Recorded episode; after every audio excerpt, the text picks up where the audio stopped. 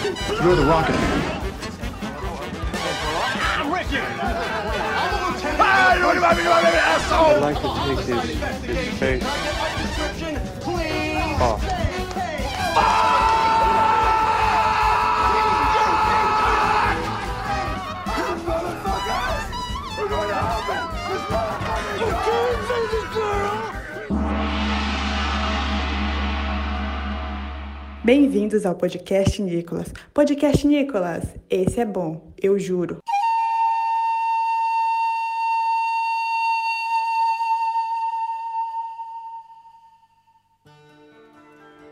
O hereditário é Valentina. O chefe preparado pra comer as trufas dela.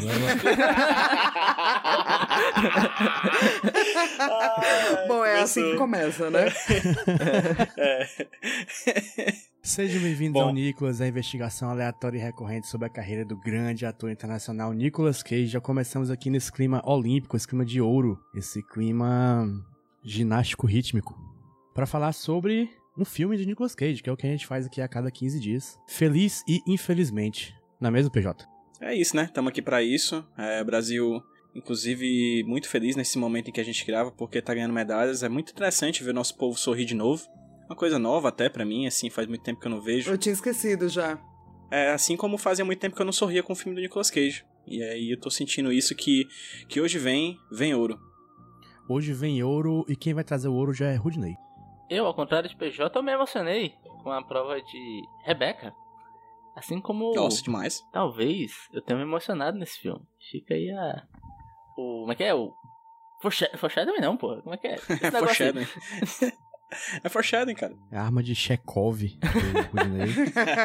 Eu me emocionei mais com a Fadinha Raíssa, porque foi a que eu acompanhei, não acho ginástica meio chato. E a Flávia? Está emocionada, Flávia? Tô emocionadíssima que finalmente o Nicolas Cage chegou num, num momento da vida dele, né? Que ele pode já interpretar o eremita, né? Do tarô. Porque ele já passou por todos os arcanos maiores, né? Só faltava o eremita. É, e, e a gente passou pelo arcano do tolo muitas vezes aqui nesse. Inclusive, fica aí a dica pros ilustradores do Brasil lançarem um Tarotícolas, que Tarotícolas. é um tarô só com imagens do Nicolas Cage. Nossa, é perfeito. Dá pra, eu acho que dá pra fazer até o tarô egípcio, que tem sei lá quantos maiores. Só com filmes do, do. Nicolas Cage, exatamente. Mas a, a gente pode emendar em mais uma homenagem e saudar o falecido Flex do Twitter e botar no Nicolas Cage completamente pelado. Porque eu queria ver isso. Eu compraria. Saudoso Flitz.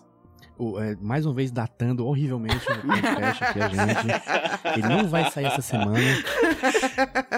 Mas tudo bem, é assim, é assim. Não, quando, esse, quando esse podcast for ao ar, o Twitter já vai ter inventado uma nova ferramenta que vai flopar furiosamente e que será salvada nas últimas horas por nudes de pessoas sedentas por biscoito. Então, é normal. Vai, vai acontecer. Acontece. É, eu esqueci de me apresentar, eu sou o JP.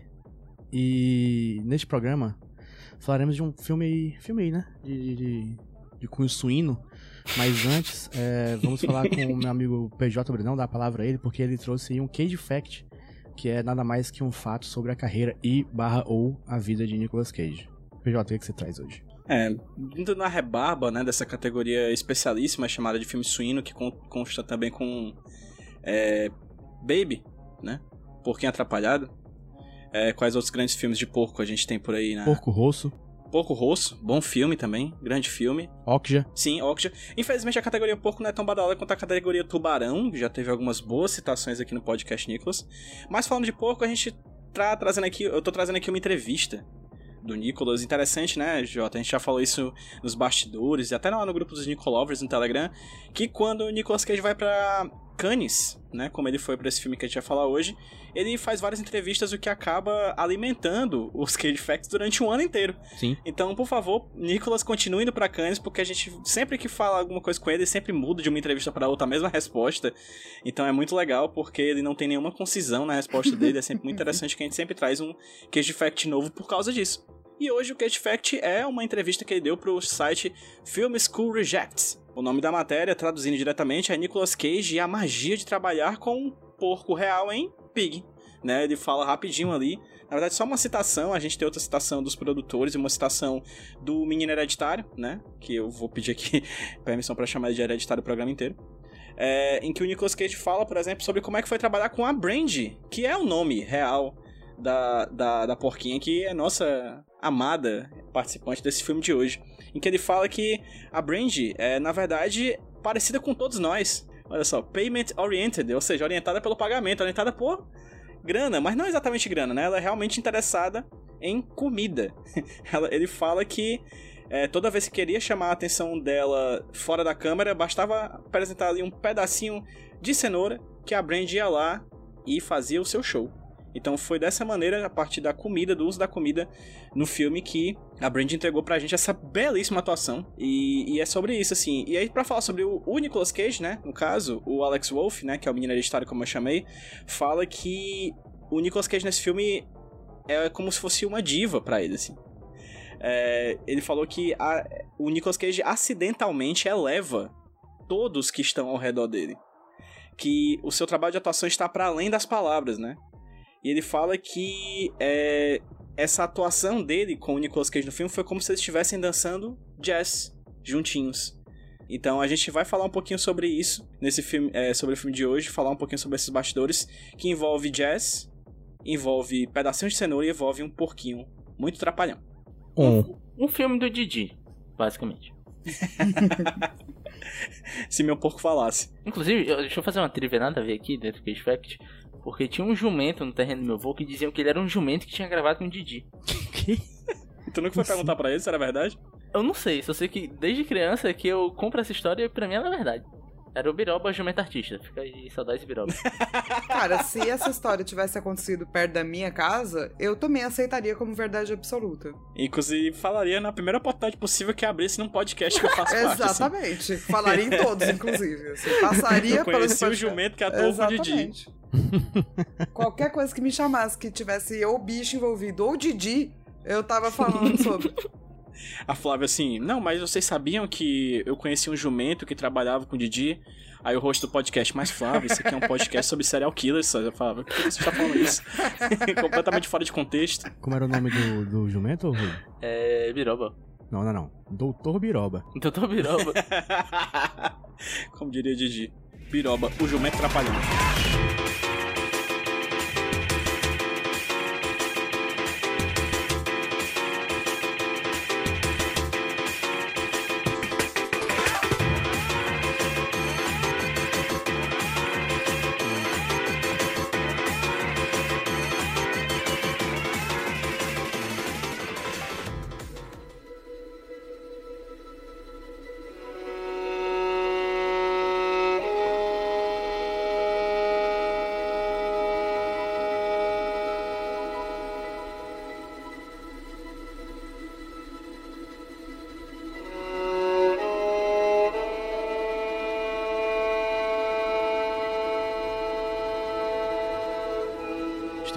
Gente, agora é, todo mundo com seu avental para falar de um filme culinário, um filme gástrico, um filme não, outro termo de culinária. Eu tinha algum na minha cabeça e esqueci. Vamos degustar esse filme. Palatável, né? Palatável, um filme palata, palatavíssimo, palatabilíssimo, que é Pig, o filme de 2021, é, lançado aí há pouco tempo, está dando o que falar, está na boca do jovem, tal qual é, um pedaço de porco. PJ, queria saber, queria que você me desse uma sinopse do filme Pig. É, John Wick não tem nada a ver com John Wick. É um filme em que o Nicolas Cage tem um porco. Esse porco é sequestrado e ele vai atrás de reaver esse porco. E é isso. É um, é um, é uma é boa isso? sinopse. Não é isso. Tem mais alguma coisa? Tipo, realmente, é, acho incrível o quanto o filme é amplo e ele é tão simples assim. Porque é, base, é realmente isso, gente. É realmente isso. Tem muito pra dizer, não. Tem mais o que falar? Tem, mas é isso aí também. Tem. é, exato. Gente, esse filme aí, já vou começar logo. Eu adorei esse filme. É, eu não esperava que eu fosse gostar, porque ele é um filme triste. Filme de, de drama, drama de véi. Filme de gente chorando. É, filme de, de pessoa no mato. E aí tinha muita coisa assim que eu achei que eu não ia gostar. como eu tive uma reação meio, meio dividida com o Joe, eu achei que eu ia gostar menos desse filme aqui. Mas eu gostei demais. E eu queria saber, vocês gostaram também? Cara, esse filme para mim foi uma experiência, assim, eu, eu não tava esperando. É, eu fui atrás do IMDB, né, para ver quem dirigiu, quem roteirizou. Uhum. E é basicamente a primeira grande direção e o primeiro grande roteiro, né, da dupla de roteiristas, assim. E daí eu já achei interessante. eu falei, pelo menos vai ser algo diferente ou mais fresco aí de uma visão hollywoodiana, né? E durante o filme eu acho que ele fala muito sobre a experiência sensorial que a gente tem com o mundo, assim. E é perfeito, cara. Eu gostei demais, assim. Eu não estava esperando que eu fosse gostar tanto também. Mas eu gosto de filme chorando, viu, JP? Então eu só não estava esperando mesmo porque é, eu achei que ele fosse talvez pesar muito no lado somos um filme arte. E eu acho que na verdade ele consegue falar para todo mundo, assim. Total, concordo. Eu também achei que ele fosse, fosse um, ser um filme um pouco mais arrombado, é a palavra que eu usaria. Mas muito pelo contrário, né? Vamos até falar disso depois, que, que é um filme anti-arrombação, né? Ah, inclusive eu só, só quero dizer que eu não sou contra filme arte, só que eu acho que quando Hollywood quer fazer filme arte, eles pesam a mão, sabe? Fica meio demais, assim. E eu não achei o caso, não. Um excesso de arte é prejudicar arte. É verdade. E a saúde. PJ, o que, que tu achou? Cara, eu vou, vou falar o que eu já falei aqui em casa de, depois que eu vi Pig. É o melhor filme que eu vi do Nicolas Cage no podcast Nicolas pra mim.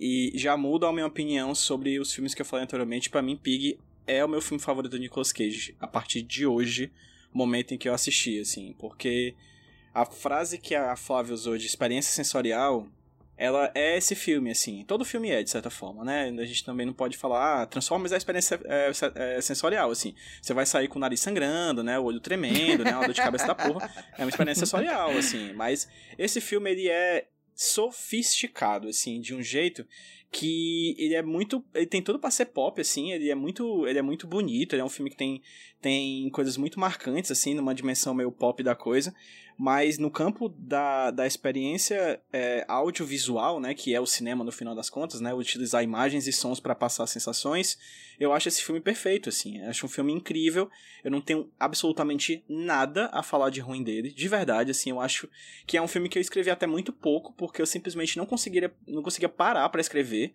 tudo que eu escrevi foram basicamente cage moments e é, elogios a tudo que eu vi ali na tela, assim, durante uma hora e meia, que é o tamanho do filme, assim. Então, é, é incrível. Eu passaria 25 minutos batendo palmas em pé, em Cannes, pra Nicolas Cage e pra esse filme. Rudindo aí, passaria quantos minutos em pé aplaudindo Pig? Cara, eu passaria um bom tempinho aplaudindo porque eu acho esse filme, cara, ele é bom como um filme em si, mas ele é um bom filme para você assistir. É uma experiência que eu acho que só a gente vai ter, que é assistir esse filme como filme na carreira de Nicolas Cage. Sei. Ai, que emoção. Eu, eu gostaria de des- desenvolver até um pouco disso, talvez mais pra frente na discussão, eu queria focar um pouco mais no filme.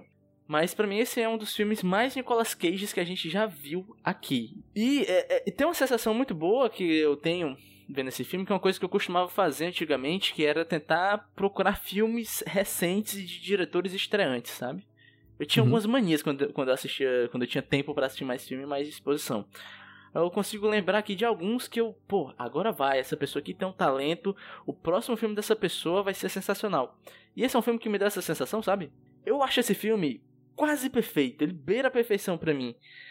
Só que eu acabei esse filme com um gosto bom na boca, só que eu acabei querendo mais, tanto do Nicolas Cage quanto do cara que escreveu e do cara que dirigiu, né? São duas pessoas que escreveram e uma mulher que produziu, né? E ela tem muita mão no filme, pelo que eu vi de entrevista. E é muito louco porque eu senti que, ok, eu tô vendo o começo de alguém que daqui a cinco anos ou seis, talvez esse cara seja um dos grandes nomes do cinema é, que a gente vai ver por aí. Tem tipo você vê o primeiro filme do Denis Villeneuve, tá ligado? Foi essa sensação que eu tive. Eu fiquei realmente impactado, bicho. Eu fiquei um pouco sem saber até o que falar. Sem mancada. Inclusive, um dos produtores executivos do filme também é o Nicolas Cage, né? Tá lá no nomezinho lá dele também produzindo esse filme. Sim, é produzido pela Saturn Pictures, que é a produtora dele. Gente, é. Esse. esse. Peraí. Agora, agora se o Rudy falou que não sabe o que falar, é foda, Rudy. Aí tu me desmontou, cara. Não, mas aí eu, vou conseguir. Confia, JP. Vai, vai fluir aqui.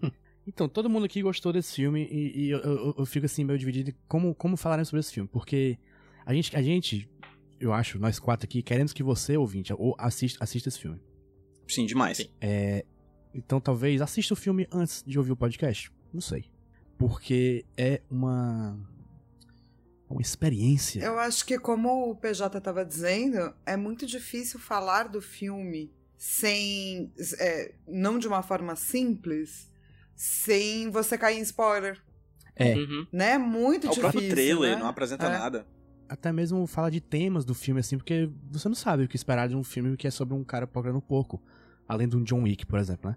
Mas ele, ele desvia muito disso. Desvia bastante do, do que é o John Wick. Que é, que é o que muita gente esperava por causa do, da sinopse dele, né? E eu acho ele também, cara, um filme muito cru no que ele quer dizer, sabe? Ele não é um filme que tenta maquiar o seu discurso. O discurso tá ali e o que ele quer falar tá ali na sua cara, entendeu? Então eu acho ele cru nesse sentido. E eu acho que ele é aberto de um jeito bom de assistir, até porque ele é um filme meio contemplativo, tem uma pegada, tem um pacing mais lento, só que ele tem uma hora e meia, cara. É impressionante como esse filme corre rápido. É. E, e, além disso, eu acho que ele faz uma coisa muito boa, que eu até conversei com o PJ em algumas coisas que a gente gravou, que é te contar a história não contando ela. Como assim? Tem muitas coisas no filme que são apenas sugeridas. Por exemplo, o passado do personagem do Nicolas Cage, em nenhum momento você vai ter ele com a mão na cintura falado, falando: Ah, então aqui é a rua onde eu morei quando eu era criança. Aham. Ó céus, a minha casa está abandonada.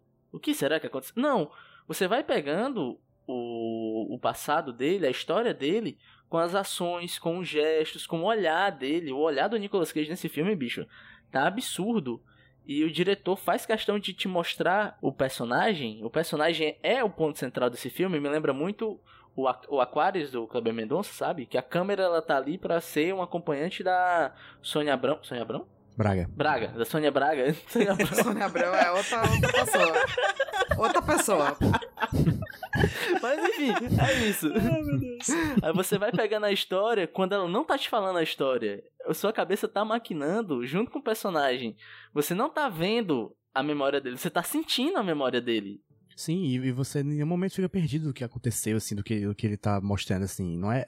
Ele não fala, mas também não é ambíguo. Sabe o que eu acho louco? O que eu achei mais louco, assim, mais louco não, né? Uma dessas coisas que eu achei mais louca é que o Nicolas Cage nesse filme é tão jovem místico, mas tão jovem místico, que o cara anda o filme inteiro com o mesmo figurino, cheio de sangue, e ninguém pergunta nada.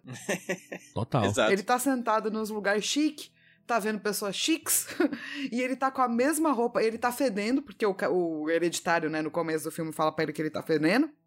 Então ele tá fedido, cheio de sangue, é totalmente desgrenhado, e todo mundo trata como se fosse normal. Então, pra mim, ele só pode ser um jovem místico. É um filme que se passa numa utopia em que as pessoas não são maltratadas pelas suas roupas, né? Pelo seu cheiro. Exato. É, tem uma coisa que. O filme é um grande. Também. É entre várias coisas, né? Porque é um filme curto, a gente falou, é um filme rápido. É um filme que tem uma premissa relativamente simples, mas é um filme que fala de muita coisa nesse pequeno espaço de tempo dele, né? E uma das coisas do, do filme é sobre a paixão de cozinhar, né? Sobre o ato de produzir gastronomia, assim, né? Inclusive, tem vídeos de preparação do Nicholas aí sobre o personagem que são bem interessantes, que tratam dessa perspectiva do filme, né? Que, que é desse personagem que gosta de fazer comida, né? E vários outros personagens que gostam de comida ao redor dessa trama, assim, uma trama meio de suspense nesses bastidores dos restaurantes, né? É, e é interessante porque tem uma parte que eles falam, né? Que uma, que uma menina, uma mulher fala que ela vai entregar um prato, que ela fala que é a junção, o prato é a junção das coisas do mar com as coisas do- da terra, né? Então você pega essas coisas que estão aparentemente muito distantes uma da outra e o prato é essa magia que você pega um pedaço de uma coisa da terra e outra coisa do mar e junta numa coisa que tem coerência, né? É, e aí eu, às vezes eu, fico, aí eu fiquei pirando nisso, assim, sei lá, tipo, quando você vai comer uma pizza, né? Que é um negócio que é feito de farinha de trigo, aí tem, tipo, queijo em cima e você bota, sei lá, tomate e tal ketchup. pra fazer o molho. Porque pode botar. Ou ketchup, né? A Flávia aí é de, a Flávia gosta, né, dessa coisa de ketchup na pizza, né, Flávia? Você é anti-ketchuper. É, é, desculpa ser sudestina, gente. é foda, entendeu? Sudestina é foda, galera. Ai, ai, Muito obrigado, gente. Flávio. Era isso que a gente queria ouvir. Obrigado. É, e aí, o que que acontece? É, você pega essas coisas que estão aparentemente bastante distantes, né? O tomate é de uma cultura X, o queijo é de uma cultura Y, e você junta numa coisa coerente, né? E acho que a grande pegada do filme, pra mim, é que ele tem essa característica maravilhosa de pegar coisas tão dissonantes e fazer uma coisa consonante. A gente tem coisa ali de Clube da Luta, a gente tem uma coisa de culinária, a gente tem uma coisa de O Poço, a gente tem uma coisa de Joey, a gente tem um, uma premissa ali que são duas gotinhas do extrato de John Wick. Então você mistura aquela coisa, tipo, você tem um, play, um playboy no carrão, um porco, o cara que se isolou no mundo, música clássica, é, e tudo faz sentido. Parece que ele tece, né, com imagem, narrativa, o argumento de que todas essas coisas, né, que aparentemente não tem muito a ver uma coisa com a outra, juntas fazem um bom prato, assim. Às vezes eu olhava para aquela coisa de, cara, eu sei, minha cabeça tá olhando essa imagem, não faz sentido esse cara esmurrando o Nicolas Cage usando um, fraque, tipo, rosa choque, não faz sentido, mas aqui faz. Já que estamos falando disso, PJ, vamos falar um pouco aí do, da parte do, do submundo culinário que tem no filme. Que tu falou assim que tem um tantinho de John Wick, eu, eu não sei se é isso que quer dizer, mas eu achei, eu achei que nessa parte do, do, do submundo culinário que o filme mostra, é muito John Wick porque assim, tudo tá envolvendo a, a sociedade dos funcionários de, de restaurante de Portland e, e, tudo tem a ver, todo mundo conhece o cara e ele é muito foda. Não era isso que eu queria dizer? Eu não sei. Mais ou menos. Essa parte da, do submundo eu pensei mais em Clube da Luta, mas tem a ver com John Wick também, assim, porque é, é um mundo que a gente não vê, né? A gente não conhece as cozinhas dos restaurantes, né? A gente vê a aparência do restaurante. É um filme que também trata sobre a questão de aparência, né? A gente nunca vai para além do balcão, a gente nunca vai para dentro da cozinha. A gente simplesmente fica naquele espaço de fora, assim. É um filme que ele ousa ir atrás e mostra, na verdade, um submundo é, ficcional, assim, que é muito fascinante, assim. É mais uma das coisas que o Rude falou que eu gostaria de ver mais aprofundado, mas que bom que não mostrou mais, assim. Bastou aquilo ali para mim nesse momento. Sim. E, como vocês falaram, esse filme tem uma hora e meia, mas ele. Assim, o ritmo dele, né? É muito bom, né, gente? Ele nunca para de apresentar coisa, ao mesmo tempo é que ele não é um filme apressado. Ele é só do tempo correto, digamos. Em algum momento vocês sentiram que ele, que ele, que ele arrastou alguma coisa ou não? Eu acho que o filme tinha um, um desafio muito grande de falar de algo que o filme não tem como passar, que é a questão do cheiro, uhum. é, do gosto, porque são experiências. Eu acho que até onde eu me lembro, a experiência de cheiro, por exemplo, é uma das que mais está ligada com a nossa memória afetiva, sabe? E uhum. é impossível falar disso num filme. E eu acho que é por isso que ele fez todo esse bom lego de coisas, assim. E eu acho que o tempo que ele faz é um tempo diferente do que você espera de um filme hollywoodiano. Mas coerente demais com o lance de querer falar sobre uma experiência que ele sabe, o próprio filme sabe, que é impossível de ser falada é, num pedaço de audiovisual, sabe? É curioso, porque eu tava dando pesquisada sobre o filme e o corte inicial dele tinha mais de duas horas. É, eu vi outra notícia que o, o corte mesmo, assim, que saiu pra teste, né, tinha quatro horas de filme. Nossa! Caralho. Snyder Cut do Pig. É, pois é. Eu assistiria, mas caralho. E por isso que o filme foi dividido em capítulos, né? O filme tem um capítulo 1, que é uma receita, capítulo 2, que é outro, capítulo 3. E é engraçado que o editor desse filme, ele também trabalhou editando o Mandy, salvo engano, e a Cu caiu do espaço, né? Então, é outro cara que trabalhou com o Nicolas Cage e meio que o filme teve que ser remontado para caber nesse tempo. E eu sinto que é algo parecido com o filme, que é o meu filme de análise no meu TCC, né, que é o Ex Machina, que se você lê o, o roteiro do Ex Machina e vê o que tá na tela, é meio chocante com tanta informação que tem no roteiro e com, com o que foi pra tela. Basicamente a edição moldou o filme e recortou quase que, sei lá, 40% do roteiro original. Mas os grandes arquitetos do cinema fazem isso, né? Se resolvem meio na sala de edição, não é? É, é, é até porque eu acho que é o seguinte, quando você está vendo algo, o tipo de informação que está sendo passada é diferente. Você consegue passar a informação de jeito diferente, né? Então, o que está escrito quando você passa para a tela, é, você tem mais canais para comunicar, né? Não é só a fala do personagem, você tem a imagem, você tem o som. Eu acho que o filme ele vai muito nisso de saber o que quer te mostrar e saber como te ambientar. Por exemplo, o porco, ele tem muito pouco tempo de cena, bicho. Pouquíssimo. Infelizmente. Porque ela é muito fofa. Demais. Só que eu acho massa quão é, falta você sente dela. Uhum. Eu passei o filme todo sentindo que eu tinha ficado com um porquinho e com o Nicolas Cage 40 minutos. Então, sei lá, se eles dedicassem um ato todo, sei lá, 40 minutos do Nicolas Cage, a rotina dele com porco, talvez você não ia sentir o um impacto, porque você ia estar enfadado de ver a porca, sabe? Rude, tem uma cena, que é a primeira cena que aparece o hereditário, né? O Alex Wolff, viu, gente? Só pra constar, pra juntar essa palavra que eu chamo de hereditário. É, que é a primeira vez que ele vai pegar as trufas na casa do Rob, né? Que é o personagem do Nicolas Cage. Eremita. É do Eremita. o porco, a, a porca, não aparece na cena. É só som. Tudo que a gente vê dela, na verdade não vê, a gente ouve. E aí os personagens, né? O, o, o, o hereditário, ele finge que tá pulando, passando o pé por cima dela, eita, finge assim como se ela estivesse fora de enquadro, mas o, a porca não tá ali na cena, a gente não está vendo. Toda a ambientação é criada a partir da atuação do Nicholas e do Alex Wolff em relação a esse personagem que nem é mostrado. A gente só ouve ele. E, é, e ouvir é uma coisa muito interessante no filme, né?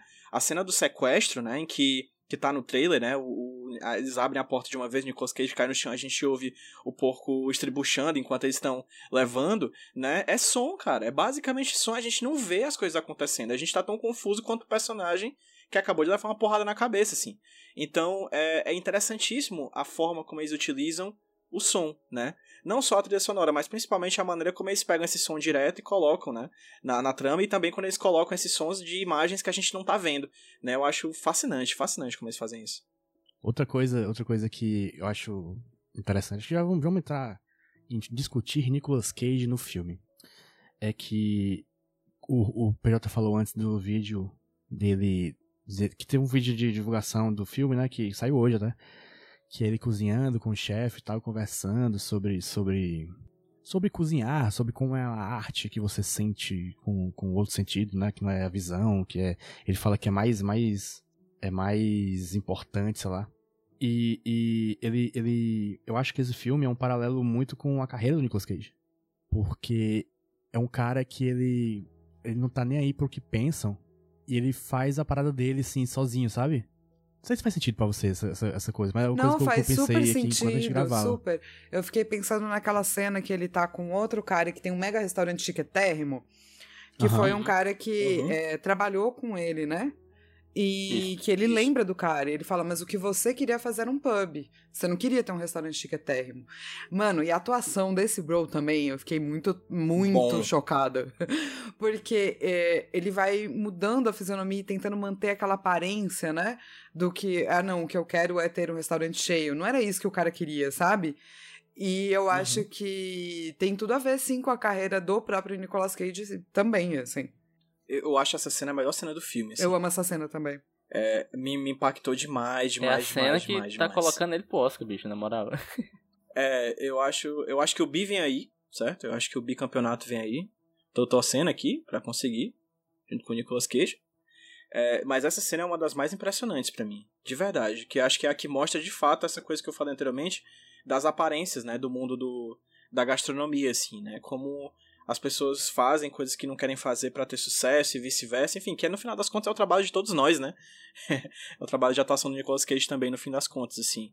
Eu gostei muito dessa, dessa coisa que tu fez, Jota, do, do paralelo com a atuação do Nicolas Cage, assim, porque eu, é, é sério, é, eu não gosto de fazer esse exercício de colocar outros atores no papel dos personagens, mas eu acho que esse aqui coube como uma luva, assim, no Nicolas Cage, sabe? Eu acho que é um tipo de papel que ele tava esperando pra fazer há muito tempo e fez, e fez muito bem, assim. Porque não é um, não é um, um papel de overacting, não é um papel de, de muitas falas, é um papel de silêncio, é um papel de, de atuação facial, é um papel de atuação corporal E isso é também, mais né? difícil, né? Tem que se lembrar disso, né? Muitos atores ganham um, ganham reconhecimento e prêmio pelos seus papéis calados. Porque você aprender a passar a emoção sem falar é muito mais complicado. Então, na verdade, a atuação, para quem não, né, não, não manja de atuação, a atuação de um filme desses é muito mais difícil de ser feito do que um filme com muita fala. E sabe o que é mais assustador pra mim, assim? É que esse filme ele foi filmado em 20 dias. Eles não tinham tempo pra fazer refilmagem. Então, o lance é, tem que acertar em um take, tá ligado? Porque o dinheiro era pouco, basicamente. E o tempo era pouco também. Então é aquela coisa, você tem que estar com os atores, bicho, em ponto de bala e a galera tem que estar disposta a dar o texto completo e não perder em nenhum momento é o fio da meada, né? Que às vezes o ator ele se segura no corte, né? Que vai ter um corte, vai ter um contracorte. Então dá pra ele ir dando o texto de uma forma mais tranquila. Aqui não tinha espaço para isso, saca? E aí eu acho que cabe dois minutinhos de aplauso pro menino hereditário, né, cara? Porque o Alex Wolff tá muito bem, assim, e eu acho que ele é um ator impressionante, como ele tem a capacidade de chorar uma unidade de lágrima. ele, ele, ele, não, ele não chora, ele não vai aos prantos, ele uma, uma, uma, uma unidade, uma, H-U-M-A, uma unidade de lágrima ele consegue chorar. E ele faz isso nesse filme, assim como faz em quase todos os outros filmes que ele faz, assim. Eu acho que ele é chamado porque a gente precisa de uma, uma lágrima. Uma, chama o Alex Wolff.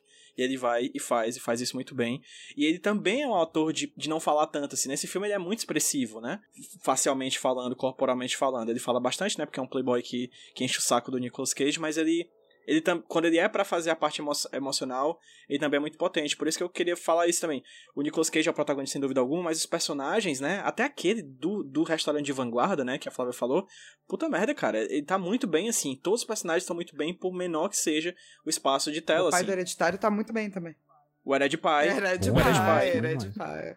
O Hered Pai. Ele tá muito bem também. Tá, cara, tá impressionante, assim. Todo mundo tá num tom muito acertado. Irônico é, o seu rapaz hereditário, já que nesse filme aí ele não vai dar porra nenhuma, né? é. O, o, o, hereditário nesse filme ele é a personificação da frase falador passa mal, né? e passa, viu? e passa muito. E como e passa, passa né? mal, rapaz. Pense. Flávia, eu queria saber se você tem algum destaque a dar sobre esse filme que nós falamos ainda. Cara, é, eu acho que as, os melhores momentos para mim são quando dois atores estão conversando em algo profundo. Porque é muito incrível. É, é, é teatro, né, cara? É teatro feito para uma tela grande, né? Então uma atuação não pode ser tão gigante assim. Mas essa coisa do, do, do olhar e. É, para mim, aquela conversa no, no restaurante e depois a conversa com ele de pai é o que fazem o filme ficar muito grande, sabe? Uhum. Essa cena do, do Herê de Pai é, é, é, a segunda melhor. Se for a, a do, do, do, restaurante ser a melhor, essa é a segunda melhor. Concordo. É muito impactante, eu acho. E eu gosto, cara, como o filme ele, ele te pega no contrapé, porque talvez pelo tipo de história, né, que aparenta ser um filme de vingança, mas não é. Uhum. E você fica esperando um payoff das coisas. Exato. E exato. o filme não te dá.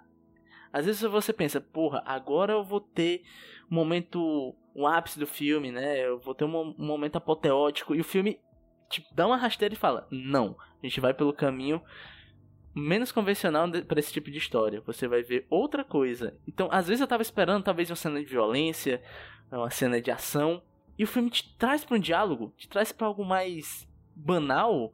E que, assim, é surpreendente justamente por não ser algo gigante, algo grande, uma grande cena de luta, um grande berro, às vezes o que tá pesando é falado na voz calma, é falado na voz baixa. Eu acho isso muito bom. Pela própria temática do filme, eu tava esperando alguma facada em alguém, assim, em algum momento, sabe? É, mas o filme mostra que quem estavam certos eram as minhas superpoderosas e só o amor faz o mundo andar, né? Porque é basicamente sobre isso. Que é, que é o final, assim, da trama, assim. É sobre amor, é sobre memória, é sobre memória afetiva, né? Às vezes o que a gente precisa fazer com o outro não é um ato de violência, é um ato de compaixão, um ato de memória, um ato de paz, um ato de carinho. É essa grande pegada, assim, eu fico, eu fico besta como o filme eles apresentam uma coisa, como tu muito bem falou, Rude, que vai ser um momento apoteótico de morte e violência, mas faz tudo ao contrário. E que bom que faz tudo ao contrário, assim, quebra completamente nossa expectativa.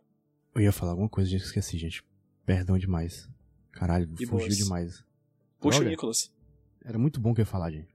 Respira aí, tenta lembrar. Acreditem que era muito bom. Porra, é- ia ser a frase que ia eternizar o podcast Nicolas no hall de podcasts nacionais aí. Ia, viu? Não, Ia, Telecine ia chamar a gente pra comentar esse filme. Rude, quer destacar alguma coisa aí? Cara, eu não sei. Eu acho que.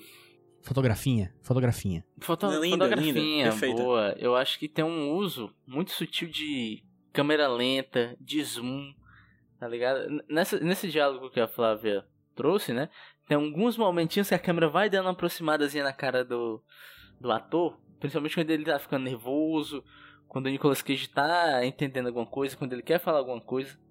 E tem o cortezinho final dessa cena, que é o Nicolas Cage recebendo a informação e olhando pro personagem do Hereditário, e o personagem do Hereditário se tocando no que acabou de acontecer, Uhum. bicho, tá ligado? Eu falei, irmão, nunca que a sétima arte foi tão sétima como agora, tá ligado? A arte mais sétima do mundo. Não existe. Sem dúvida alguma, o cinema é uma sétima arte. Eu queria só deixar os créditos, que eu acho que essa, essa frase é do Thiago Guimarães, o Hora Thiago, tá? Então, Aquele abraço, nosso ouvinte, é não, mas pode ser. E essa parte aí do, do, das notícias que ele recebe, tá todo mundo atuando pra caralho, hein? É, é alto nível, cara. É alto nível. É, inclusive, quando o Rudy falou que essa cena do diálogo é a cena do Oscar, eu imaginei. Se liga aquela cena- aquele momento do Oscar que fala: And the best actor is Scarlett Johansson. Have a bad da. Aí Nicolas Cage. Aí seria essa cena Sim. que apareceria. Sim.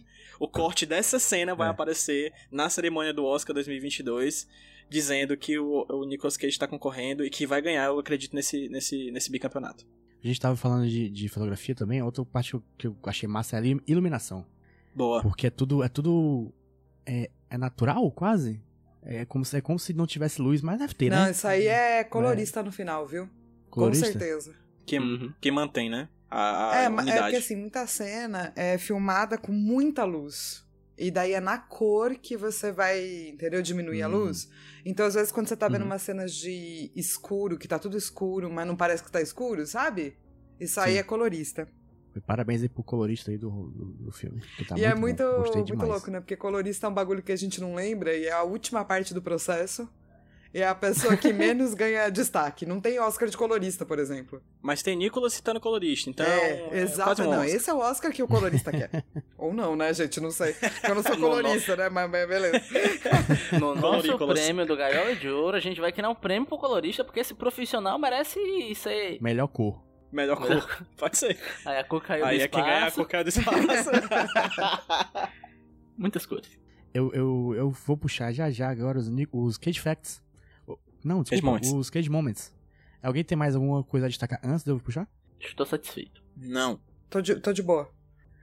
Cage Moments, gente, é momentos desse filme que são extremamente Nicolas Cage. Eu acho que esse filme inteiro é um Cage Moment gigante, mas não aquele Cage Moment óbvio, né? Não aquele Cage Moment de explosão, é um Cage Moment sutil. Cage Moment é, que toca no seu coração. Como, por exemplo, a parte que ele fala, eles levaram meu porco. Que ele fala isso durante o filme várias vezes. Que você pensa que vai ser uma frase meio engraçada, uma frase meio. Ah, eles levaram o porco. Mas não, ele sempre fala isso com a seriedade que funciona. Que outros momentos temos? PJ, por favor. A briga do hereditário com ele, em que ele fala: Ah, você fica lá na sua cabana, deve até comer teu porco, não sei o que, não sei o que. E ele responde com a maior calma do mundo: I don't fuck my pig. Puta, isso é tão Perfeito, maravilhoso. perfeito. Eu ri tanto, gente. Lindo, lindo, lindo. Paz de espírito, tranquilidade, atuação. Três pontos pra casa. Rudney. Cara, eu queria destacar que esse filme todo é um cage moment. Por quê? Eu vi algumas críticas, né? Eu vi alguns comentários sobre o filme antes de gravar. Eu vi uma galera dizendo: Ah, agora Nicolas Cage está fazendo filmes B, filmes de baixo orçamento. Pelo Ou, amor de Deus. né? ah, esse é o verdadeiro Nicolas Cage, aquele outro lá era o Nicolas Cage reverso, tipo, esse tipo de comentário. Mas, assim, vendo a filmografia do cara, você percebe que não, cara. Esse filme é o mais Nicolas Cage possível porque ele sempre fez filme assim. É só você parar pra pensar quantos filmes a gente viu aqui que foi de diretor estreante. Claro que alguns foram ruins, a maioria foi. E outra coisa, parte. é, a gente costuma ter uma visão da carreira dele relegada a 5 anos de uma carreira que vem desde os anos 80, sabe? De, 90, e- de 95 a 2001, ele fez vários blockbusters, ele fez vários filmes de ação. Mas essa não é a regra, essa é a exceção. O Nicolas Cage ele sempre foi um cara que deu chance pra filme B. Ele sempre foi um cara que pegou filme pequeno. O filme que deu Oscar pra ele é muito parecido com esse, que é o Despedindo em Las Vegas. Também foi um filme de baixíssimo orçamento, foi um filme que gravaram com uma câmera bem pequenininha, que é o que tinha. Foi um filme que foi gravado em 30 dias, esse foi gravado em 20 dias.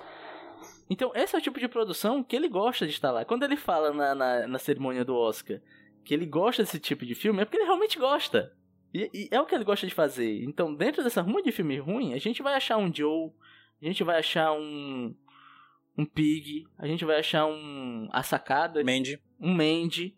dentro desses filmes a gente também vai achar muito filme ruim, porque a carreira do cara é essa, é isso que ele gosta de fazer. Eu vi uma frase do diretor, né, da entrevista que ele deu sobre o Nicolas Cage, que ele disse que o Nicolas Cage é um cara, é, ele fala um sweet guy, né, um cara muito doce, que ama fazer filme e ama estar e ama fazer parte de um processo de fazer filme. Eu acho que esse filme é isso, é a carreira dele resumida. É o momento eremita, gente. Esse é o, esse é o Nick figura. É porque ele é sempre uma figura pictórica, né? Dele mesmo, assim. É, e ele é tão pictórico que você pode comprar a calça com a cara dele, as almofadas uhum. com a cara uhum. dele, transformar sua casa nele, entendeu? Que ele é uma figura pictórica, assim. E eu acho que ele tá vivendo esse momento agora, porque a gente vai ficando mais velho, né? O tempo vai passando. E, e eu gosto demais do tipo, eu acho que o texto é um, um momento Nick Cage, e eu acho que ele andando com sobretudo no meio da rua, os cabelos desgrenhados também é, porque eu acho que esse Pans é assim que ele deve ser na vida, saca? ai, ai, ai, esse Nicolas Cage, né? tá passando um pano pro Nicolas Cage? Ai, ai, ai. ai, esse pândego. O, o que o Rudy falou é, tem muito a ver com o que, que também que a Flávia falou, que a gente esquece das coisas, né? Que, que, que o Nicolas Cage já fez. E também muita gente não vê as coisas que o Nicolas Cage já fez, né? A gente aqui tem essa maldição que é que a gente tá vendo literalmente tudo. Então a gente sabe, a gente perde a paciência com as piadinhas de Nicolas Cage da internet. Verdade, verdade. Eu não tenho uma paciência para ninguém dizendo que o Nicolas Cage é ator ruim. Aí quando vem essas conversas que o Nicolas Cage voltou, eu acho que ele nunca foi embora. Ele sempre esteve aí. Ele tá aí o tempo todo, só você não viu, literalmente. O tempo todo, literalmente. Porque ele nunca parou de fazer filme. Inclusive, acho que ele é um dos atores que mais tem filme, né? Demais. Demais. Ele tem mais de Já 100 bateu filmes. 100. Quando a gente começou, o Nicolas, né, tinha 80 e poucos, né? Agora tem mais de 100. Isso só em 3 anos.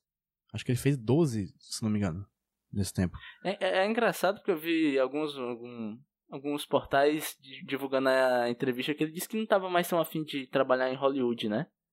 Sim, é, é, o que eu ia falar. Ele, ele só não faz nas blockbuster. É isso. Pois é, é tipo a galera, uou, wow, ele não vai mais fazer filme grande? Mas bicho, ele tá nessa desde sempre. Ele basicamente atuou nos filmes grandes, assim, pra... e virou esse ícone pop, né? Ali na segunda metade da década de 90, assim. Mas de lá pra cá ele basicamente faz filme de baixo orçamento ruins e bons. Não, né? até antes, PJ, tá ligado? Ele fez filme pequeno antes, sabe? E claro que ele, tra...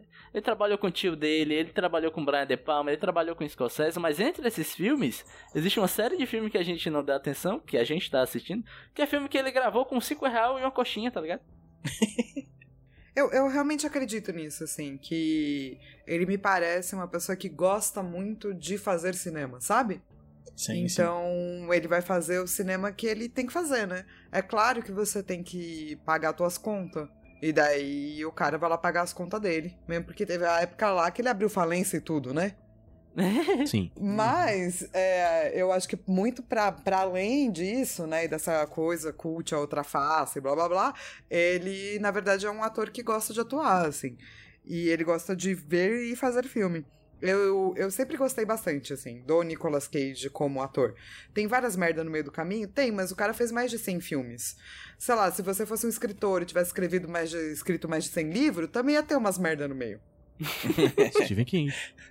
É, Stephen King, é. Mas é, é, por isso, é por isso até que eu, que, eu, que, eu, que eu comparei o Nicolas Cage ao personagem. Porque ele realmente faz o que é a parada dele. Ele, ele faz o que ele, o que ele quer, tipo o Pig, e faz o que ele precisa também. Referência. Aí, mas ele não é, mas ele não é como, como o cara do o cara do restaurante que ele faz o que ele acha que, que tem que fazer, sabe? Não, o Nicolas Cage foi lá e abriu o pub dele, é isso. Caralho. Era essa frase, era, Jota? Porque foi boa, viu? Chegou o payoff aí, ó, o catchphrase, né? É. Caralho, não sei. Acho que acabou, cara. Acho que acabou o bloco, assim. Foi uma boa frase.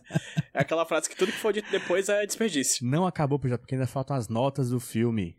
É, assim como o Nicolas Cage abriu o pub, eu vou abrir aqui um, um, um estabelecimento na cabeça de vocês para tirar a nota do filme Pig 2021 de Michael Sarnowski. Flávia Gazi, por favor, vamos começar com você. Que nota você dá de para quanto o filme? a quanto? 0 a 10, ou se quiser ultrapassar Tá também pode. E filme do Nicolas Cage também, né? É. Por cada vez. Eu acho que em termos de filmes, é, como eu sou uma professora chata, eu dou 9,8. É. Hum, Caralho, mas. hum. Mas isso vale mais que um 10. Porque um 10 é um negócio. É, porque o 10 é tipo, tra... sabe o trabalho de TCC da faculdade que ninguém quer? Tipo, ninguém quer se ver, todo mundo quer se livrar dos alunos. Dá 10, dá 10. E daí passa todo mundo? Não, cara. Eu acho que o, o diretor é estreante. O, ele e a roteirista também são estreantes. É, obviamente, o filme é muito maravilhoso. E, mas eu ainda acho que, cara, é, não é nada perto do que eles vão fazer, sacou? É, Uhum. Isso aí é o começo de uma carreira, não é o final. Muito bem. E pro Nicolas Cage? ah, nosso 20 lugar? mil, né? Eu aceito. Eu aceito, eu aceito. Dá, dá pra botar aí, viu? É, 20 milhões. mil, Beleza. Depois a gente Mas vê aí o que arredonda pra com essa- 10. Depois a gente vê o que a gente Sabe, faz sabe aquele lance do, do. Tipo, eu não queria. É, quando é o primeiro quadrinho de uma pessoa, o primeiro filme de uma pessoa, CD10 ferrou, porque vai que o próximo é maior, melhor. Então eu vou ficar no 9,1. eu tenho que ter espaço pra crescimento. Boa. É. Rudney. Eu, cara, pro filme de tudo que já foi dito, eu adorei o filme, de verdade. E eu vou dar um dezão, cara. Porque é um filme que eu gosto. É um tipo de filme que eu gosto. E ele me saciou. Tal qual uma pratada de de 2. e pro Nicolas Cage, eu sinceramente, eu estou feliz com essa atuação de Nicolas Cage. Teve umas cenas que eu abri um sorriso assim e falei, caralho, esse bicho aí, velho. Porra. O cara é brabo mesmo, tá ligado? Então é isso, velho. Tem futuro, né? 10. E, e eu Que tô... satisfação aspira. Exato. Mas eu tô muito com a Flávia de que é, é foda, bicho. Eu, eu tô com medo de rolar um Ty Sheridan, que eu vi um filme do Ty Sheridan e te falei, caralho, esse pivete é muito bom. Aí hoje em dia o pivete só faz merda. mas, Tá com medo de ser um Distrito 9, né? né, pois é, não, mas Ups. assim, eu de verdade, eu tô muito curioso do que esse cara e essa menina que escreveram roteiros, o que é que eles vão fazer depois disso, bicho. Porque parece um filme pronto de alguém que já tá fazendo filme há 200 anos, tá ligado? Super. Enfim, é isso, cara. Eu estou muito feliz com esse filme. Anota o Nicolas Cage. 10. É. PJ. Rapaz, eu não tenho pra onde ir, assim. Eu acho que. Eu já falei, né? É o melhor filme que eu já vi no, no podcast Nicolas, é o melhor filme que eu já vi do Nicolas Cage, assim. Então é 10 e 10, não tem pra onde ir. Eu sei nem o que dizer mais, só achei lindo. E realmente, repito aqui, vou torcer pro Nicolas Cage ganhar o Oscar igualzinho se eu estivesse torcendo pra um tie-break entre Brasil e Rússia. E é match point, o Douglas Souza vai pular pra cortar bolas. E vai tocar Zap Zoom, Zoom, Zoom, vou comer teu Eu vô. não pode meter o... Vou cometer o vou. É, eu, eu realmente tô torcendo muito pro Nicolas Cage pra esse Oscar, porque eu acho que é uma. Eu, por exemplo, o teu filme favorito do Nicolas Cage, né, Jota? É o Adaptação, né? Isso. Que ele concorreu ao Oscar de melhor ator. E tava muito bem, assim, também. E eu já falei algumas vezes que tem alguns filmes do Nicolas Cage que eu gosto mais dele atuando do que o filme que ele ganhou o Oscar, que foi o Despedido de Las Vegas. Esse é um filme, assim, que eu acho absurdo a atuação dele, então eu tô torcendo muito pra que venha esse bi aí do Oscar. E é 10 e 10, o filme é incrível, o Nicolas Cage tá mais incrível Nossa, eu ainda. amo adaptação também, só queria fazer esse high five aí. É bom, baita filme. A adaptação é bom demais, ainda não foi sorteado pra gente ver aqui. Eu tô muito triste. Ah, vai, vai chegar o três momento. anos. Vai, vai, vai sortear Não é no final do programa, não vai? Vai. Vai que é. Eita, Vai eita. que é. Flávia, Aí, Flávia. Flávia. Flávia, Flávia. Estão deixando a gente sonhar, viu? Flávia comprou o congresso Sei aí, lá, viu, vai que, né? Vai que eu falo isso, daí dá certo. E daí falo, nossa, mano, a Flávia, cara, muito bidu.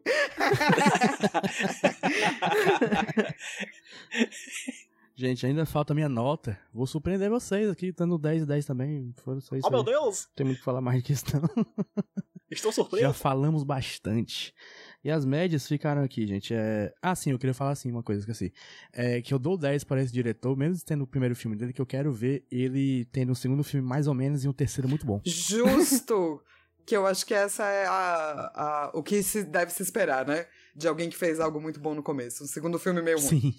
Nota do- a média da nota do filme ficou 9,9. Pode pôr 10, vai, põe 10. É, vai, vai. Aê, o campeão voltou! O campeão... Voltou. 10. E a nota do Nicolas Cage ficou 5.007,5. Boa, perfeito. que eu vou arredondar pra 10 também, que é mais fácil. Tem certeza? No nosso coração é Tá 5.007,5. ah, gente, eu esqueci de falar que a mão do Nicolas Cage é muito grande. Caralho. a Do mão dele nada. é muito A grande. mãozona dele amassando massa, fazendo um ravioli, velho. Fazendo um- uma, uma, uma, rolinha assada ali. Um cacetinho.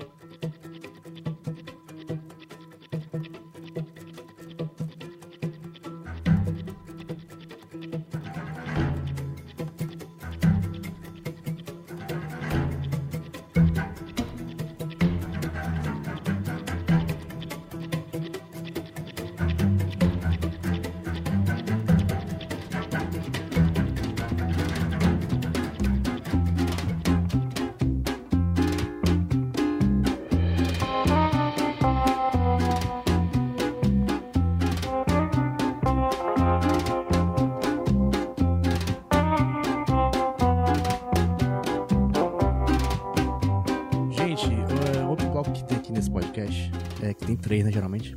Quatro, na verdade. Um deles é o terceiro bloco, que é o porquê tem queijo no meio. Um bloco onde a gente fala de algo só porque tem é, queijo, no caso, no meio.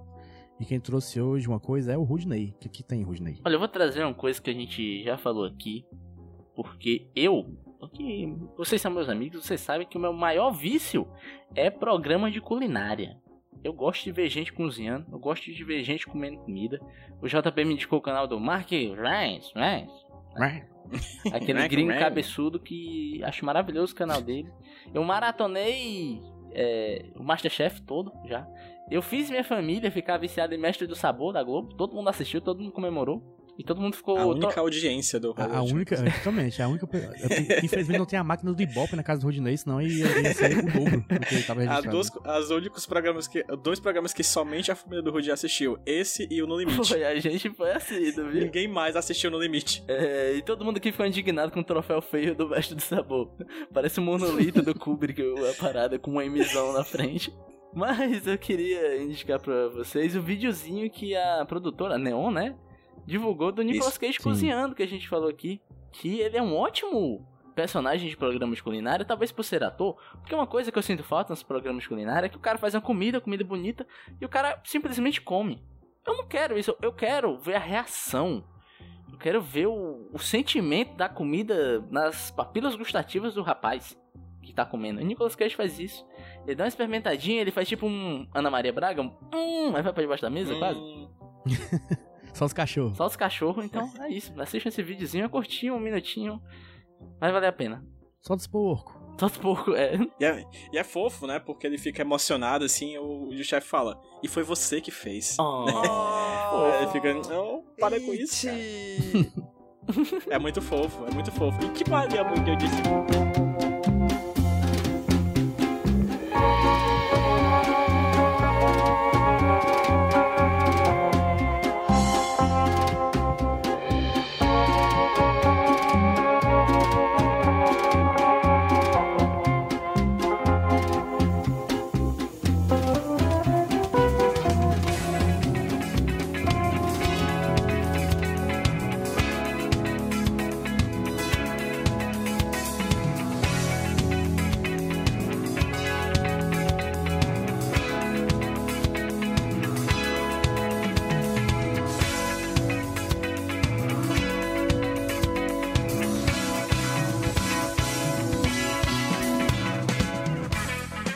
Está chegando ao fim mais um episódio de podcast Nix. Ah.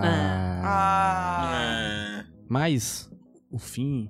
Qual é a frase que eu ia falar, gente? De novo? De Ah, novo, Maria. toda, vida que eu apresento, gente, não dá mais, não dá mais certo, não. Eu vou parar de apresentar esse podcast. Toda vida que eu apresento, principalmente, eu não lembro mais de frase nenhuma. Meu cérebro está no constante processo de decomposição. O de todos nós. Ai, esse ai. processo de É deseducação a desalfabetização, brother. Esse é o futuro. é o, é o futuro do Brasil. Ô, povo do Brasil, fala aí, tu, seu jabá aí, PJ. O meu, meu, é. Segue lá os meus podcasts, assim como a Flávia tá fazendo 125 podcasts, eu também tô nesse caminho aí, que não tem volta, né? É um negócio que vicia. O HQ Esse Roteiro, que é um podcast de quadrinhos. O Sobre Fotografia, que é um podcast sobre é, fotografia. E também aqui o Nicolas. E tá, tá vindo aí, né, Rudy, um revival, né? É. Estamos trazendo de volta o Iradex Podcast, podcast que foi o nosso pai e a nossa mãe, aqui do Podcast Nichols, o podcast que fez tudo acontecer. Aos, aos poucos a gente está trazendo podcast de indicações lá no Iradex Podcast. Então, HQ esse roteiro sobre Fotopod, aqui o Podcast Nichols como sempre, e o Iradex Podcast. Segue lá tudo que vem muita coisa boa por aí. Muito bem. Rudinei. Eu você me acha na arroba Rudilônia. É, se você quiser que eu edite um podcast pagando, isso aí fala comigo. A gente desenrola.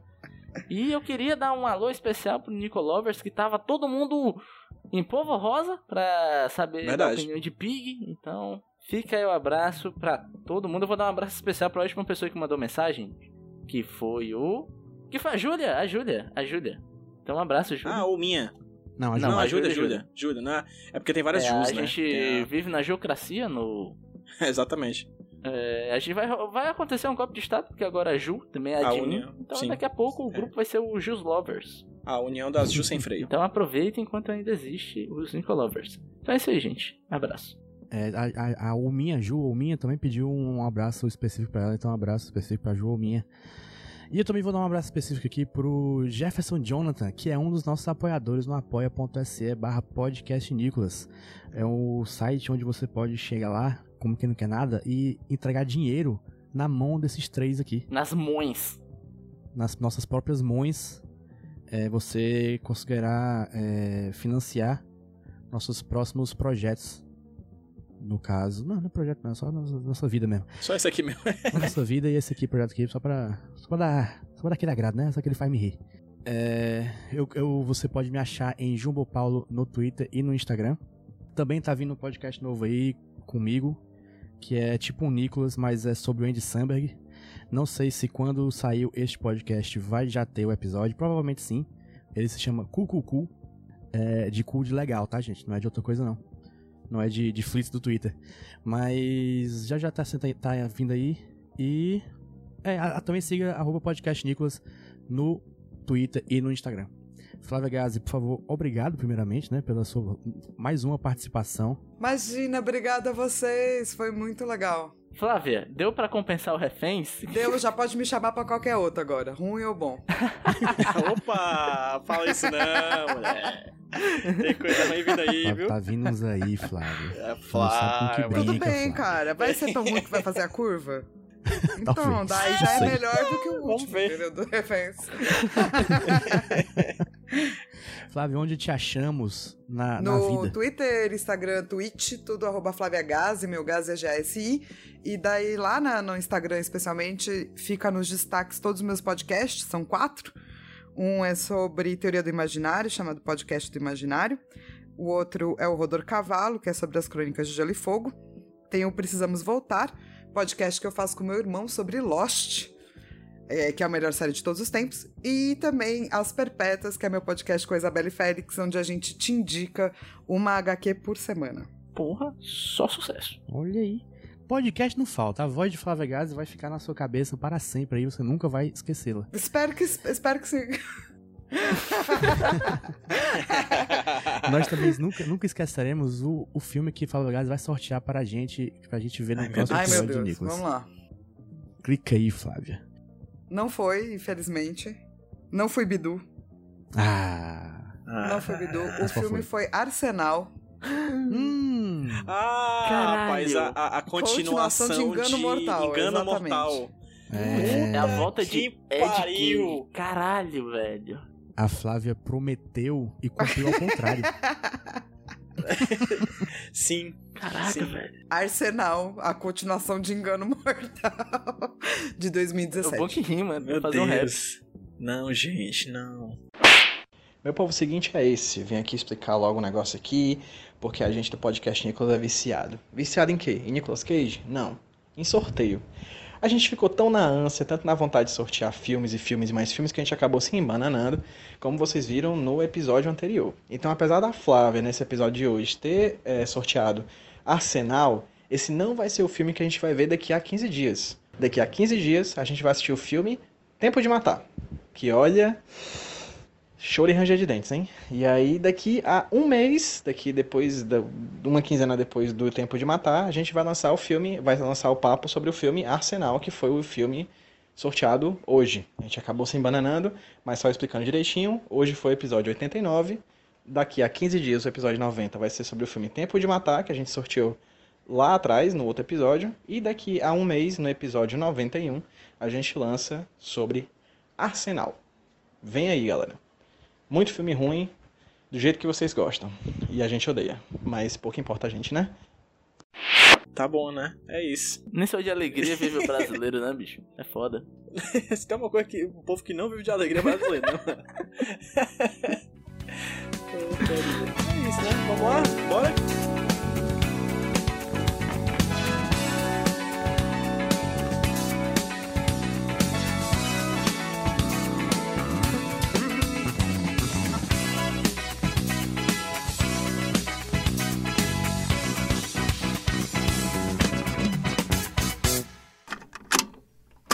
Eu sou o Rudinei e eu editei esse podcast.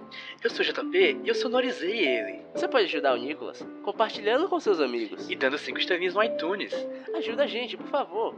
Deixe o seu recado depois do bip. Tchau!